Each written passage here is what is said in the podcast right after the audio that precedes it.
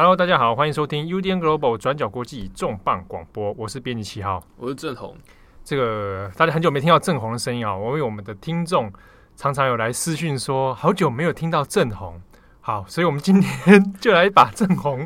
拉出来跟大家聊聊天啊。郑红每次来的时候就要带来一个精彩的故事啊，是不是？今天郑红要来分享自己一个身家的这个 呃喜讯啊，也没有了。我们今天要来特别跟大家聊一下。是可能大家有人注意到，但是新闻上面似乎热度没有非常高了哈。是关于这个美国的海豹部队，好，还有川普之间的一些问题。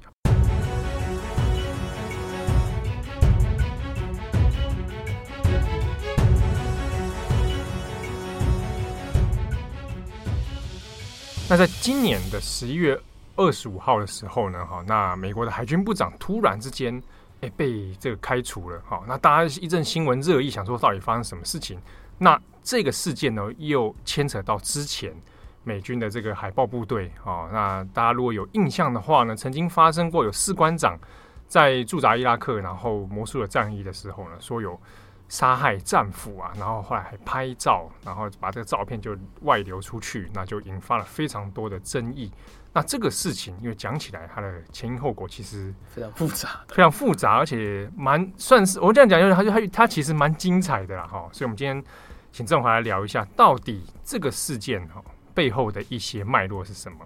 我们今天要讲的几件事情，第一个当然是回顾说，呃，美国海军现在是发生了什么事情？因为在过去感恩节的前夕，突然。国防部长跟海军部长跟白宫跟川普就是多方大乱斗起来，然后再来的话是说，就是引发这些事情的所谓的海豹军纪事件到底是怎么一回事？嗯、那大家可能都有看过，就是以前应该十几年前很有名的电影，那个 《军官与魔鬼》嘛，对对，杰克尼克逊跟汤姆克鲁斯那一部电影，对，那部电影之前在呃洪仲秋事件的时候，大家都会拿出来讲，就是。因为有很精彩的那个法庭对决，军事法庭的对决啊，审、嗯、判啊，还有军中包庇跟霸凌等等等。那这次的事件比电影里面还要夸张。呃，其实最早是因为这位士官长啊，他被派驻在二零一七年的时候，那时候派到伊拉克嘛。好，那那时候是他算他是第八次派到伊拉克作战了。我们重新来讲一下，就是整件海整件事情的事主，其实叫做 Eddie Gallagher。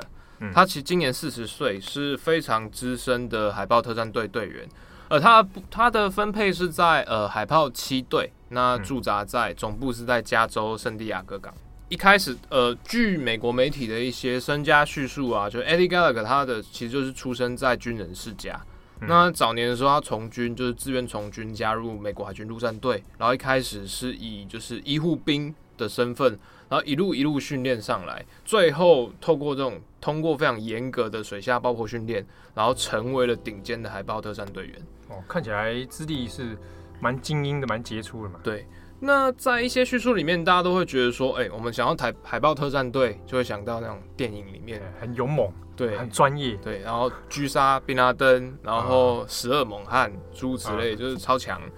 然后呃呃，Eddie Gallagher 他。也就是这种非常典型，这种好像军队英雄的感觉。对，他确实在海豹特战队里面，他是一个传奇人物。嗯、那据说就是他一开始是医护兵嘛，那从医护兵然后攀到就海豹特战队，然后分数很高，然后后来还有受狙击手训练、爆破训练，然后后来甚至成为就是水上水下爆破训的教官。哇，那算是全方位应对啊。对，那在海豹七队里面，他因为他是士兵出身，然后后来一路升那。后来在事发的阶级，他已经升级到了就是三级士官长。那他其实也是他的特战排里面的一的指挥的前线指挥官。在呃海豹部队里面，他通常是以一种很豪放，然后不拘小节，然后那种作战非常勇猛、英超强战。本人本本人的那个本职训练就已经很强，然后就是很很强的、很很强的个体啊。对对对对对，对，又是。部队里面的算是领导中心的人物，经验又强，然后战功又彪炳，然后甚至还有得过那个同心勋章。哦，对，其实蛮蛮典型那种美美国人所想象的军队英雄的那种样子。对，大家玩电动，比如说射击游戏里面，对对对，通常都会有一个 有个指引者，然后带着玩家一开始 就大概是那个点那种角色。所以他在呃海豹特战队里面的代号或绰号就叫做刀锋。哇，对，能叫做这名字。战士啊，对，像七号可能就只能叫奶油，对，什么的烂透了，对啊，人家刀锋你七号啊，这样就对，然后就会被奶这个刀锋这样割开的奶油这样，对，就是，所以他其实在，在呃军队里面是一个传奇人物。那海豹本来就是海豹特战队，本来就是海军或者是说美国特种部队里面的精英翘楚，对，那他又是海豹特战队里面的教官级人物。啊，对，所以呢。在部队里面那一种鬼神般的敬畏，当然可想而知。呃，可是就是那么厉害，就是或者是说那么呃服役二十几年，然后出生入为美国出生入死那种超级超级特战队员，在为什么会卷入现在的一个军纪事件或者司法政治丑闻？它其实是发生在二零一七年伊拉克，我们刚刚讲的摩苏尔战役。嗯。摩苏尔的战役其实是在呃，这过去二零一四年到二零一七年之间，所谓的 ISIS 反恐战役之中相当重要的一场，呃，也非常血腥的一场围城战役。那它其实，在伊拉克中部，那也是伊拉克当时的第三大城。在二零一四年，就是 ISIS 突然崛起的时候，呃，ISIS 部队用几千士兵打爆了伊拉克六万部队。对，然后因为这种。以小博多的神话，然后一时之间让就是 ISIS 好像声名声名大噪啊！对对对，然后大量的圣战士就慕名而来，所以在呃摩苏尔战役对于伊拉克或者是说对于整个反恐战役而言有其重要性。嗯，那一开始二零一四年就是伊拉克政府就是在撕掉摩苏尔大城之后，就一度要崩溃，就是整个军心涣散啊，士兵就溃逃。然后这个时候，美国才重新回来，然后派出海豹部队啊，还有一些特种部队，一方面在后方协助伊拉克的政府军或者是那些残兵游勇重整，然后慢慢慢慢慢才在在二零一五、二零一六开始收复失地，然后在二零一七年的时候总围攻摩苏尔。对啊，摩苏尔对 ISIS 来说，他们其实是他们的第二国都，也是他们在伊拉克最重要的据点。可是它其实一个百呃百万级别、百万人级别的大城市，所以当时当年的战役大概拖了大概半年，呃，将近半年到一年之间。然后对于伊拉克的呃政府部队或者是所谓的民间义勇兵来讲，就战战争损伤率甚至高达百分之四十。然后是非常血腥，然后非常残酷的呃城市都市城市巷战。然后在这段期间，就是美军派出的，比如说像是 Eddie Gallagher 这一批海豹排的海豹部队，其实是在现场提供就是所谓的情搜支援，因为他们呃特种部队的任务，它不像是兰博，就是一个人挑一个一个人挑一万人这样，没有不是很抖罗这样。对他可能比如说是他可以潜入敌后，就是潜入一些很危险的地方，提供情报征收。锁定目标，然后判断局势，然后或甚至呼叫空袭。嗯、那当时就是 Eddie Gallagher 他任务其实也是这样。无论是奥巴马或者是后来的川普，在派出特种部队前往中东的时候，其实大多是以一种助攻的角色。那这里面牵扯到几个敏感的问题。第一个是二零零三年美军入侵伊拉克，然后后来后来撤出这段之后，美国一直很不想要在驻兵，然后对前线在投入战力在呃。他们的说法就是，就不要就 boots on the ground，对，就是你地面上不要地面战不要再出现，对啊，对，所以就算是派兵，他也希望就是说有从旁协助，或者是用极少量部队减低自己的伤亡，以免在国内造成很大的舆论反弹。对，所以像当时 Eddie Gallagher 他们派他们的部队海豹七队派到伊拉克之后，也在前线做同样的事情。那 Eddie Gallagher 是在二零一七年二月的时候到前进伊拉克。然后，可是在这段时间，他一开始，大家他下面的部队，大家都觉得很崇拜啊。哦，嗯、就是鬼神教官，然后带我们去出生入死。嗯、那有他在照，我们就没问题。嗯，结果后来到前线之后，呃，Gallagher 下面的部队开始有一些不满的声音传出来。哦，是是觉得 Gallagher 太严格了吗？太严厉了吗？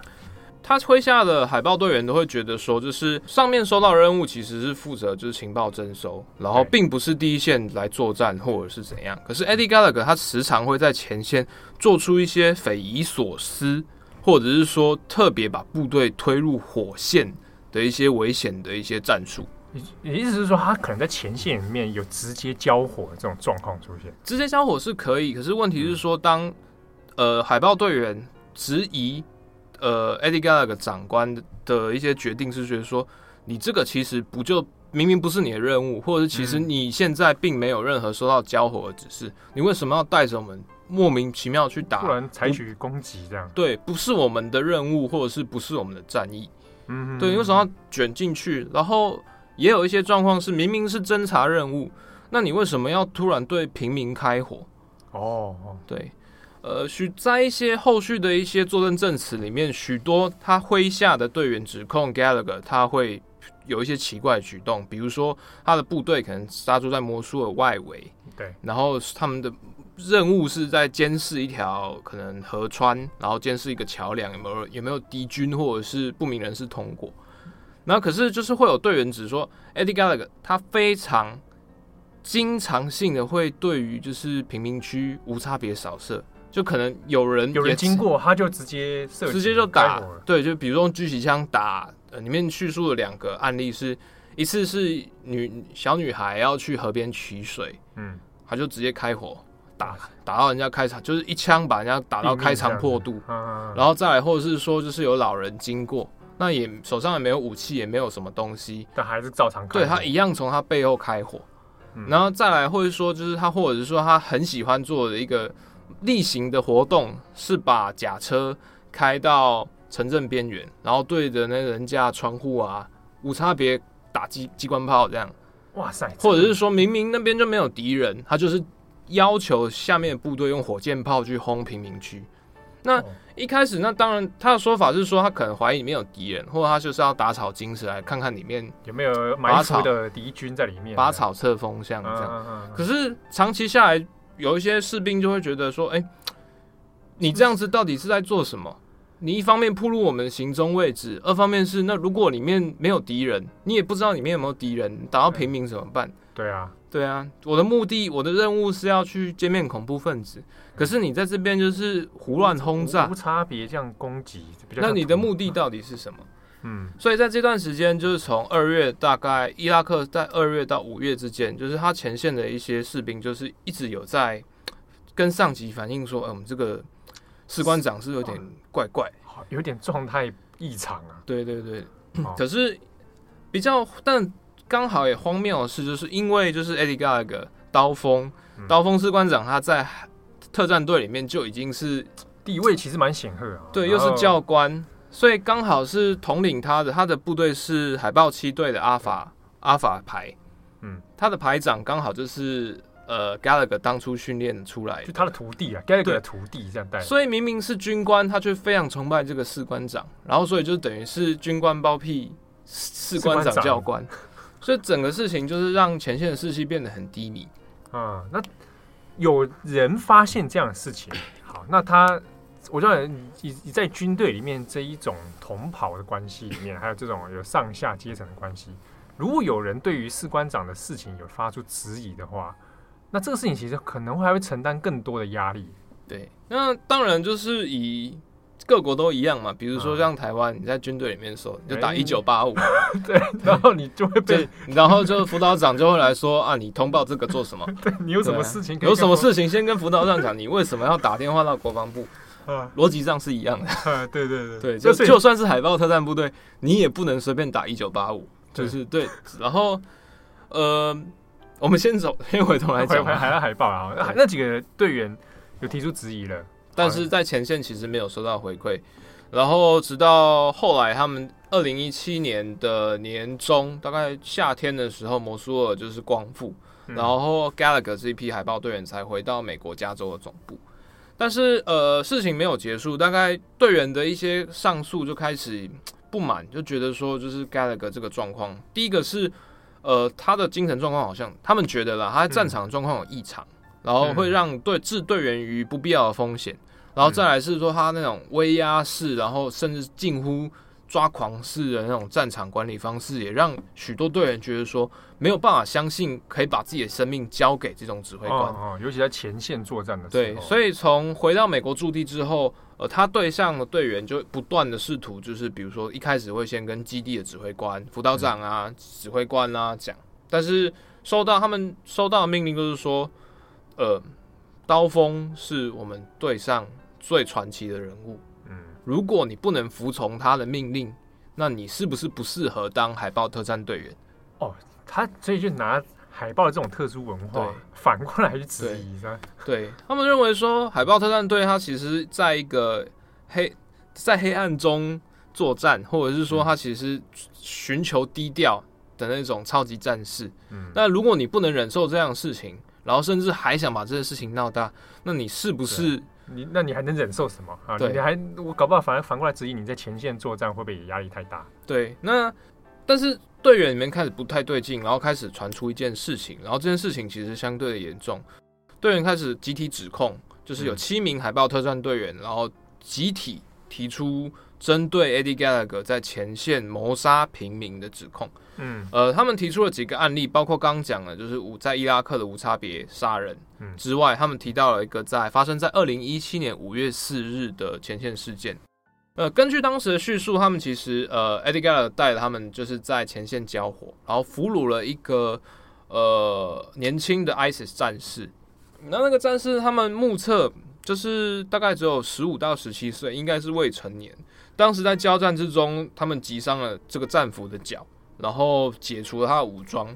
然后接下来就是，但是他当时没有生命危险，脚受伤没有生命危险，被俘。对，然后所以医护兵就来了，医护兵，呃，记录上的医护兵叫做 Carry Scott，他也是海豹队员，他就来就提供他医护协助。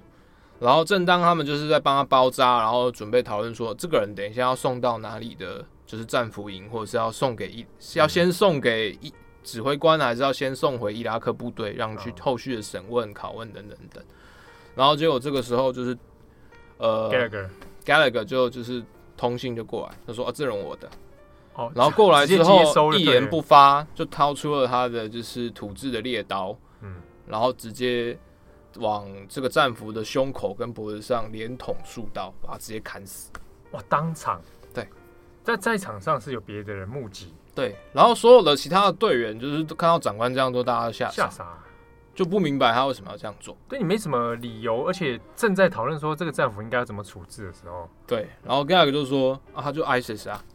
然后就走了，然后接下来就号召号召大家起来，然后把尸体拉出来，在战场拍合照。我看还拍合照。对，那海豹队员他们其实有一些传统习俗，比如说这任务成功，他们会合影啊，合影。对，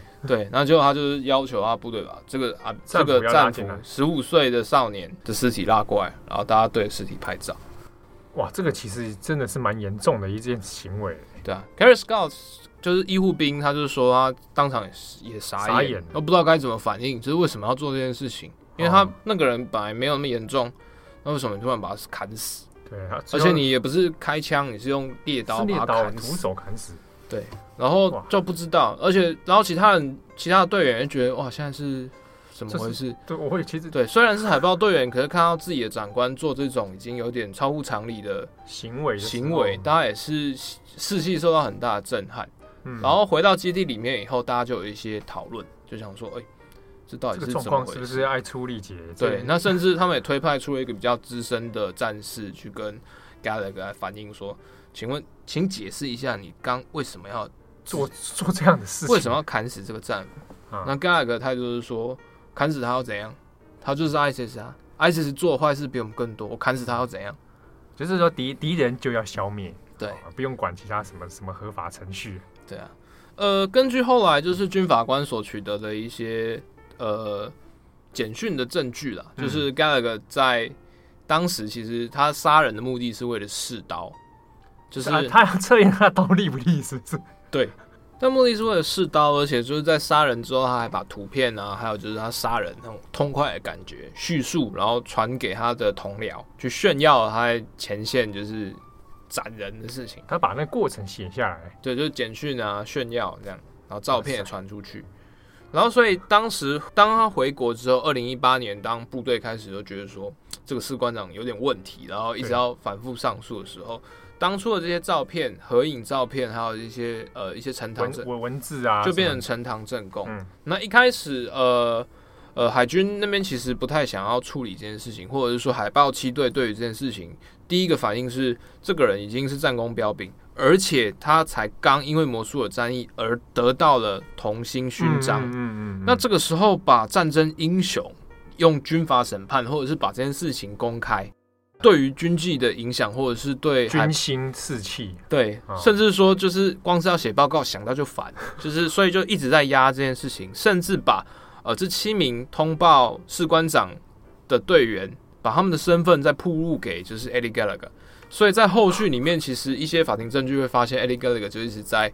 隔空去跟他的同僚说，就是七个人，这七个人是廖北啊，他已经不是海豹队员，他们都是叛徒，叛徒我就一定会让你死的很难看，哇，我们一定会让你死的很难看，就是透过各种不方直接或间接的施压，要求这些人闭嘴。嗯，对，哇，这什么这个魔鬼教官，那那实际上真的有效吗？这让这七个人真的闭嘴了吗？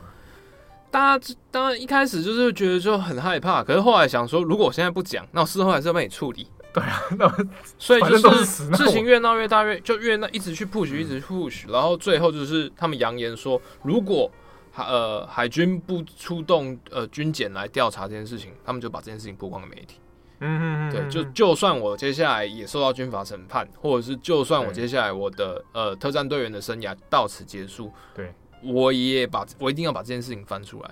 所以到了二零一八年五月的时候，就是好军就是海军没办法，就派军检来，然后逮捕了 Eddie Gallagher，事情才这样开始。啊，到这是到二零一八年的事情嘛，那也是进入了一个审判的程序了。对。啊，但比较荒谬的点是在于说，当川普介入这件事情，其实已经是二零一九年的年中的时候，就是他已经即将开庭的时候，川普才意识到这件事情。那中间发生了什么状况呢？其实是 Eddie Gallagher 的太太 Andrea 跟他的弟弟，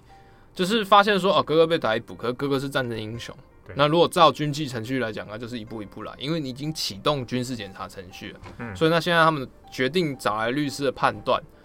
嗯，就是透过媒体的力量来做，来引发社会大众关注，把这件事情塑造成战争英雄被诬陷。哦，这其实你说他光是找律师这件事情，透过媒体力量，这些本身其实存在非常多问题。对，但是家属的态度是找 Fox News，所以你不要笑，不是，我就觉得为什么找 Fox Fox News？第一个是你。Fox News 跟川普关系极好。对，第二个是 Fox News，因为他那种保守右翼，所以他在军方对军方的影响力，或者是舆情监测，Fox News 讲什么，对军方压力会比较大。啊，对，所以大概从二零一七、二一八年，然后一九年开始，就是他的家属啊，身上本就不断的放 Fox News 在在放资料，然后在讲这件事情。那引发美国关注，其实有几个原因。第一个是海豹特战队员。第二个是传奇海豹特战队员，第三个是 受害者其实是 ISIS 的恐怖分子。嗯，那所以大家开始会有一些困惑或者是一些矛盾的点，比如说我们现在真的要为一个 ISIS 恐怖分子来审判甚至惩罚我们的海豹特战队员吗？海豹特战队员在前线，就算他做了坏事，难道不是为了守护美国国家吗？这个这个逻辑就非常好理解啊，而这把它也塑造成一种好像是正邪的双方对抗，那正义的这一方为了实现他的目的，他做出了不得已的选择，对，有这种倾向感。对，那所以事情就开始，然后慢慢闹到川普。那对于川普来讲，他这这件这几件事情有一个对他来讲可能很性感的点，啊、第一个是一个甜蜜点的那里，海豹特战队。哇，我最喜欢对，这个川普的 对，对他喜欢最英勇的战士。嗯，然后再来是现在这个风向好像跟川普那个逻辑有点像，啊、战士受到这种国家机器的迫害，但他其实是为国奉献，为国奉献的人怎么会有罪呢？啊、所以川普就一直在声援说啊，不用怕，我挺你。哦，川普透过他的个人的声量，Twitter 啦哈，哎，隔空。帮他这个补写一下，对啊。那我们现在先切到这边，那我们现在也想要请就是读者来想想看，那几个逻辑嘛。嗯，第一个是呃支持 Gallagher 的方面，他会觉得说，为了一个 ISIS，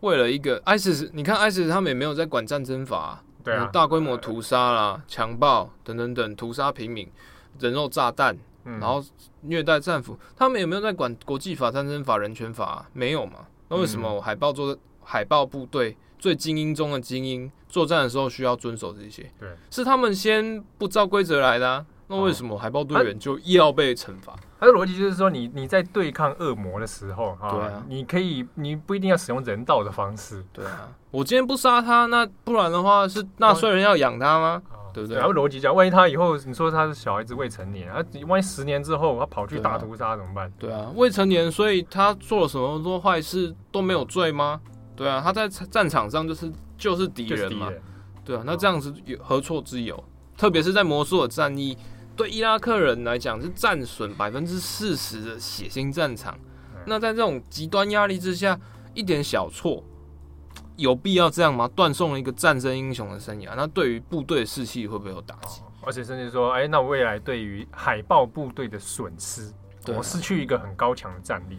对啊，你派这些人去那边伊拉克待个一年两年，然后不能放假就算了，然后这种极端出生入死。那现在做了一点小错，而且是杀了一个恐怖分子，嗯，恐怖分子不就该死吗？那为什么大家要用司法惩罚他？为什么要浪费国家的力量来做这件事情？哦，对，这是其中一个点。对对，这是支持该支持该的说法。但反对的立论呢？啊，七号，你为什么反对？你比如说好了，你在作战状态的时候呢？哦，我觉得军纪这件事情还是还是很很重要，因为你你看我们刚刚讲他几个犯行哈。没有经过程序，突然拿了刀出来，开始狂狂砍人。那、啊、你今天砍很多人，万一是平民之类，怎么办啊？而且，我觉得还觉得还有个问题啊，就是大家每次看一些那种战争影片、电影的时候，近几年其实有很喜欢拍一种，就在讨论他们的心理状态。对，啊，那个心理状态，你说他对待敌人的时候，那也可能也就算了。他有时候会波及到自己队友，比如说我可能我今天拿了刀出来砍的时候，不是 ISIS 成员，搞不好砍自己的队友。哦，这之中就有非常多很危险的风险存在。七号有没有当过兵？没，你是说半天，你是想要铺梗？哥跟各位读者说，本人我没有当过兵，为什么呢？骄傲，并不是因为我马上持美国籍什么这，不是因为因为我免疫啊，我的身体上面，我的身体的规格不被这个国家所承认。七七号眼睛不太好了啊，对，我是眼睛不好了哈，对。连替代役都好，停止停止，停止，太多。先要讲，其实是呃，美国在另外一方很严重的立场，是海豹特战队其实是精英中的精英，嗯、那所以他们所受到的训练是要在所有的极端状态之下都能保持稳定的判断。嗯嗯，对他意思是说，就就算我今天被十万大军包围，我做我一样要做出我训练中的反应动作。嗯，然后再来是海豹特战队，虽然是特种部队，但他他也是呃正常的士兵的一环，他一样受到军法的约束。嗯，那就算你今天杀战俘，不是说他该不该死，因为那不是你来判断的事情。对对，对，不是前线，在他们已经没有对你有生命威胁，在他已经解除武装，在他已经被你控制的状态之下，该怎么走就应该要照怎么走。这是按照你原本训练的过程中，对，就应该要有的。对。那再来的话，另外一个点是，Eddie Gallagher 他是海豹的教官，他也是前线的那个小队指挥官，嗯、所以他在军中他其实是一个资深领导、资深前线领导的身份。那如果前线领导人都没有办法遵守军纪或者是军法的管制，那是不是海豹特战队就有治外法权？哦，对啊，那他持武装就自己那个。对，那他今天这边开，那我他今天可以随便对。平民开火，嗯，那哪天他会不会掩盖战果，嗯，捏造战机，然后甚至是说就是做一些违法勾当，或者像他说，哎，Gallagher 他这种在没有指令、没有任务之下自己跑出去。增加自己的战役，这种这搞不好，万一万一他今天失败了呢？对，啊、对不对？你把整整队赔掉，那那那个成本太高了。对，啊、对，我怎么知道你的战果是真的，还是你找平民充数？我们以前不是读书，就是那种什么中国古代啊，什么的，对啊，杀平民 然后来，然后当以为说是敌军的，对对对对对。再来的话也是，还有就是他在面对这种军纪质疑的时候，他选择是用私刑或者是用一些心理暴力的手段去压迫他其他的队员。所以回头来看说，那到底是谁在影响军心？到底是谁在破坏军纪？到底是谁在影响或者是迫害海豹部队的精英战力？啊，答案就呼之欲出嘛，啊，就矛头就指向那 Gallagher 本人要负很大的责任。对，但是 Gallagher 本人他一直喊冤，他其实在法庭上或者是在 Fox News 的一些间接 叙述上，他在讲说，他就是这样的一个人，我就是我就是条铁铮铮的汉子，对。对，我就是天生放浪，对，写信，对，兰坡，对，那我的他他是说他也是人，他也是战士，他虽然战场上或者是道德上他会有些错，但他都会修正。然后他对于这件事情，对，而且他这件事情他问心无愧，他觉得他自己没有犯下任何战争罪行，他觉得受到了威胁，他觉得这件事情之所以会曝光，是其实根本就没有那么严重，或者是说这些举报之中跟事实不符。是有一些特定一小撮的队员对他的管教，或者是对他的指挥前线方式、领导模式不满，所以他的判他的叛徒或者他宣称叛徒，其实我是被内部陷害。他他认为被人家报复了。对，他说他的说法也很单纯：我为了国家奉献二十年青春，我为了美国美利坚合众国，嗯出生入死，做了那么多的肮脏勾当，做那么多的那种。危险的任务，我每一次，我哪一次不是完完美的完成它？嗯我哪一次对哪一次不是为了守护美国？这样我都完成它。我不，但我不能接受的是，为了这种内部的人是斗争，然后把我塑造，把整个海豹部队塑造成坏人。你可以侮辱我本人，但你不能 侮辱海豹。对，这个说法，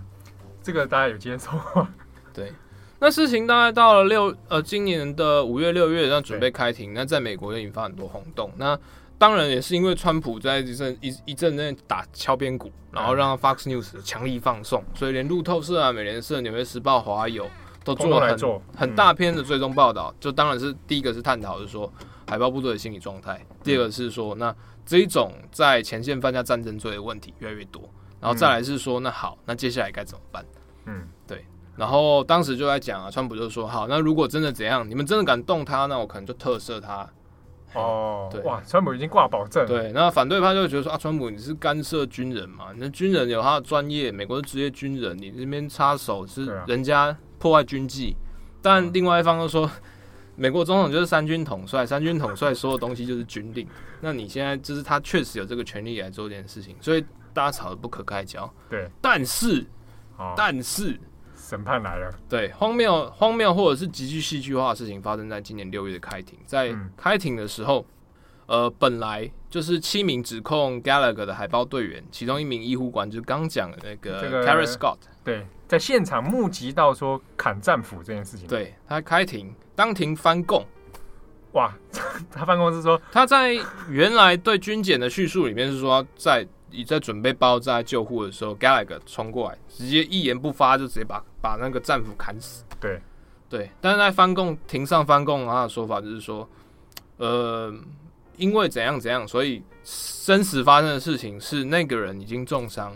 嗯、那我看他这样子也活不下去，所以我给他一个，我就把他割喉，让他赶快断气。对，给他个痛快。所以是我动手的。等一下，这个翻供变成本来动手的是 Gallagher。后来变成 Scott 这个医官，变成医官说，其实人是我杀的，对，我是为了给他一个痛快，对，哇，这个是一百八十度大翻转，然后在庭上大家都傻眼，法军法官啊，军检的傻眼，然后军检超级生气，在庭上就说：“你他妈你说谎，你在之前就不是这样说的，你是不是受到压力？是不是有人这样？你是不是今天翻供就是故意不要让 Gallagher 坐牢？是不是有人要你做这件事情？”对。然后就是说，就是我确实不想让他坐牢，因为 Gallagher 也有老婆小孩，大家都有老婆小孩，我当然不想让他坐牢。对，那这样啊，对。然后所以这件事情就变成，就是整个军法制大家都觉得被耍，而且他被耍不是说呃作伪证，或者是因为大家就大家直觉是直觉说有人真的在施压，因为尤其是前面 Gallagher 已经扬言说我要对你们的这几个人要好好处处理一下的，但。不，这这也没办法，就是庭上因为这样翻供，所以当庭就宣布，就是说好，那你的谋杀、阻碍司法，还有其他都无罪，但是唯一一条有罪的是你在战场上对跟尸体做不做那个拍照，拍照，然后把这个照片流出去，不服军系流程，所以被判刑四个月，然后拔阶一阶。所以 Gallagher 最后在审判之后，就今年的这个审判，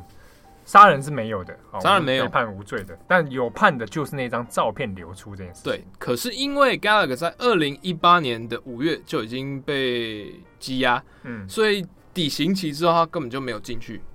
对，四月才四个月嘛。对，就没有进去，等于是这样缓刑啊。对，所以实质的影响的是拔阶。对，然后而且因为那个 Scott，他也因为就是证人保护的关系，军检后来也没有重新起诉说，我要针对你说你 Scott 你你杀做伪证或 也后来也就不了了之，整件事情就到此结束，就这样没了。对，就是拔阶。那还没有完呢，就是川普长。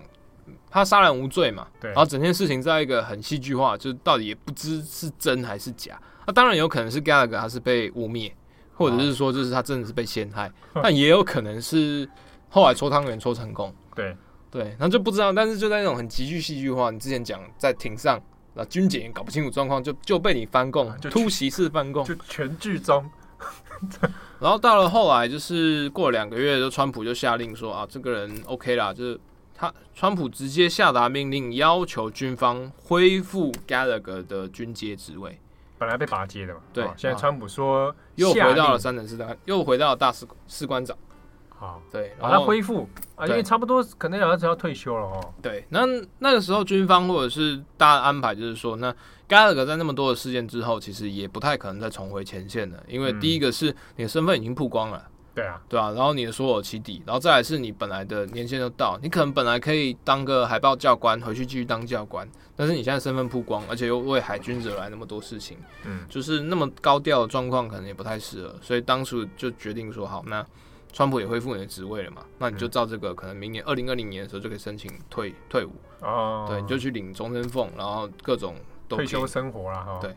可是部队里面其实就有很多不满。第一个是来自于军军检方面的一些压力，嗯，呃，军法系统会觉得说这件事情没有一个交代，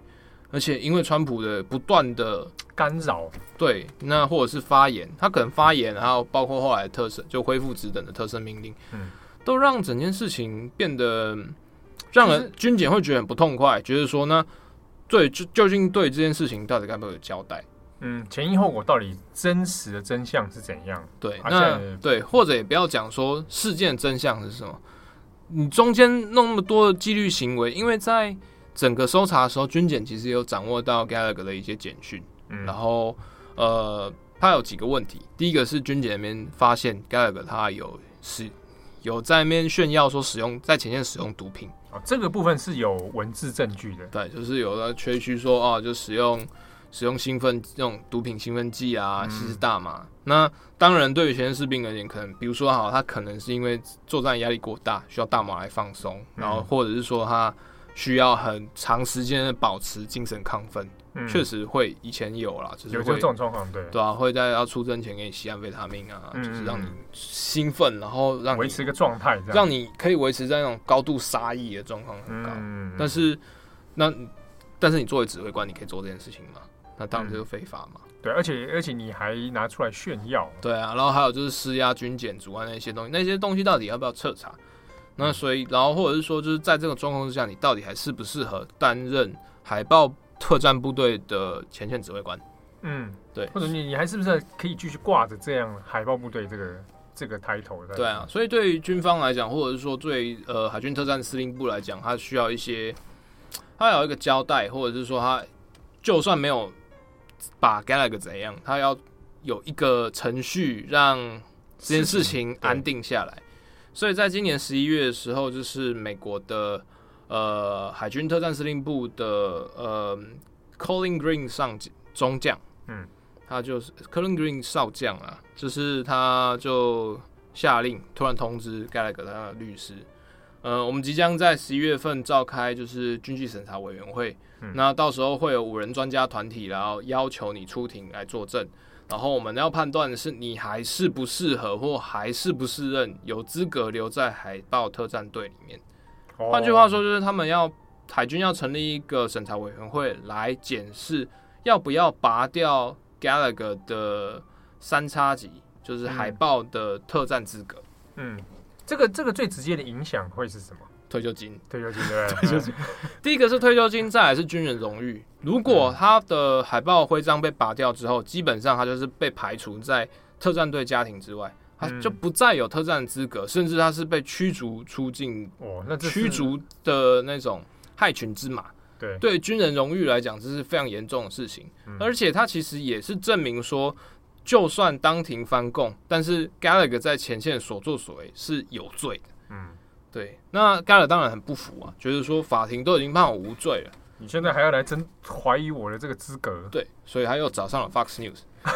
啊，Fox News 对极为愤怒是吧？对，Fox 又找上 Fox News，Fox News 又跟川普讲，然后川普就发言，然后就痛骂海军。哎，这过程很有问题，Fox 自己跑去跟川普讲，啊，川普就会看 Fox News 啊，对不对？对啊，他就是这个本身就是很有问题，但是他中间有一些连接啦，然后就是川普就发 Twitter 痛骂说海军。这个事情只要从一开始海军就处理很烂，不要再给我东搞瞎搞。Gallagher 就是我我国的海豹英雄，嗯嗯，就是这样，你不要再瞎搞了，回去做正事，他不会有问题。不可以给我开军纪审查委员会啊！这是用 Twitter 发的，哦对，不可以开军事审查委员会，他就是这样。事情一结束了，海军不要那边搞些有的没的。好，这个 Twitter 有效力吗？问题就来了。对。川普的推特发文之后，就是海军发言人就出来说：“嗯，总统的命令我们一定遵守。那总统的推特我没有看到，嗯、但是我们仍在等候进一步的指示啊。哎、欸，这个指示就是说我要有一个合合法的程序下来啊，你真的要发一个命令给我。对，大家开始怀疑说，那你到底总统可不可以用 Twitter 来下军令？”推特到底算不算军令？对啊，对啊，它可能是口头命令的一部分，但是军方的态度也是很态，因为照理来讲，应该就是已经很明确。可军方就说：“好，你如果真的要这样搞，那你就下命令给我。你推特讲什么我不管。”哎呀，我还是要看到那个纸本我才确定嘛。对，那当然对将领而言态度都这样，甚至是有一点要跟川普对干的那种情绪。嗯，因为从就是之前的前国防部长呃 Jim Mattis 之后。呃，他是因为叙利亚撤军的事情跟川普闹翻，嗯，然后 Jim Mattis 之后，军方对于川普就很不满。一方面是他们都很喜欢 Jim Mattis，对，然后二方面是就觉得川普后来一系列，比如说跟北韩谈判啊，啊跟金正恩见面很很很玩得很开心啊，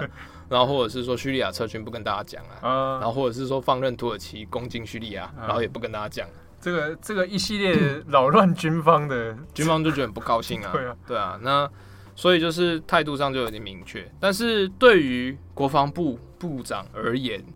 嗯，事情就不太一样。国防美国国防部或者是美国军队其实是文官制，文官制军，所以国防部长通常是文职职位。那现在的国防部长是叫做嗯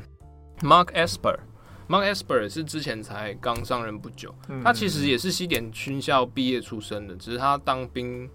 当了十年多吧，没有升到，好像没有升到将官阶级，嗯，然后就跑去雷神公司啊，去跑去军火商那边做事，然后后来在 Jim Mattis 之后，又搞了一堆有的没有的事情，就是他找，所以才找 Mark Esper 上任，他也是今年秋天的时候才，对，就今年新上任这一个，对，那对于 Mark Esper 就是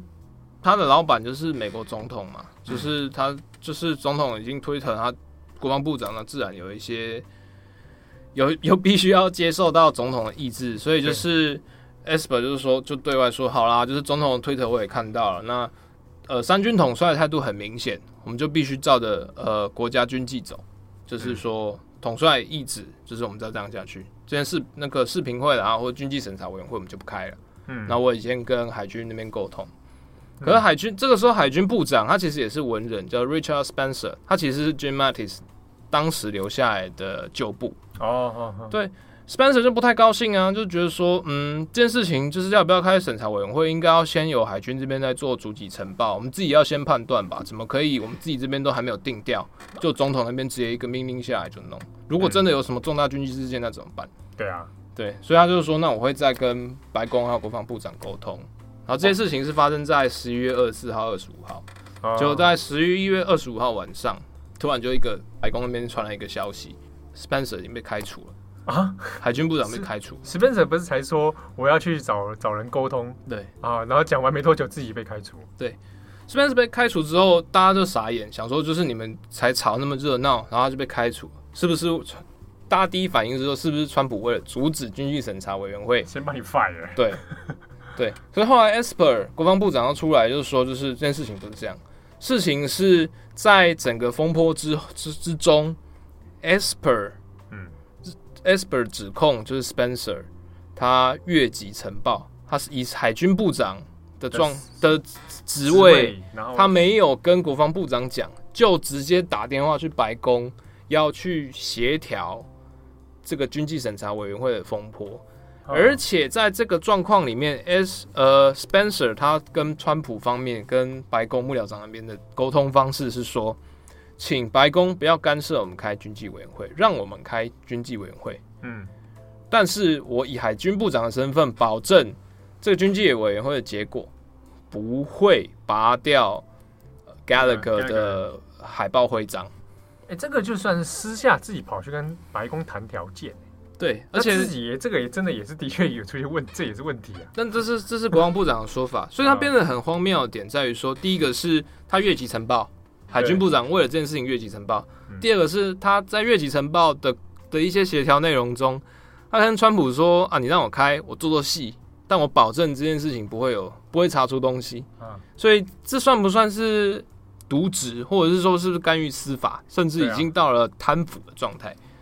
这也是很奇怪。就是说，在目的上也让人有点怀疑啊。对，那为什么还要特地做这样的事情？但另外一方军军方那边也有讲，就是讲说，哇，就是国就算这件事情是有，你国防部长这样把这件事情全部讲出来，这没有问题吗？啊、国防部全部被掀开了，这到底是怎样？就是你你这样讲起来的话，那你妈的，你国防部里面全都是大家都在那边乱搓汤圆，对啊。而且事情由你国防部长口中对，但是 Spencer 这边并没有去很直接证明说他是不是有保证跟川普保证说 Gallagher 不会被动。嗯，他他是他的辞职信，也就是说他现在跟很明显的我跟三军统帅在道德价值跟军纪认定的方面有非常严重的出入，所以我决定离职。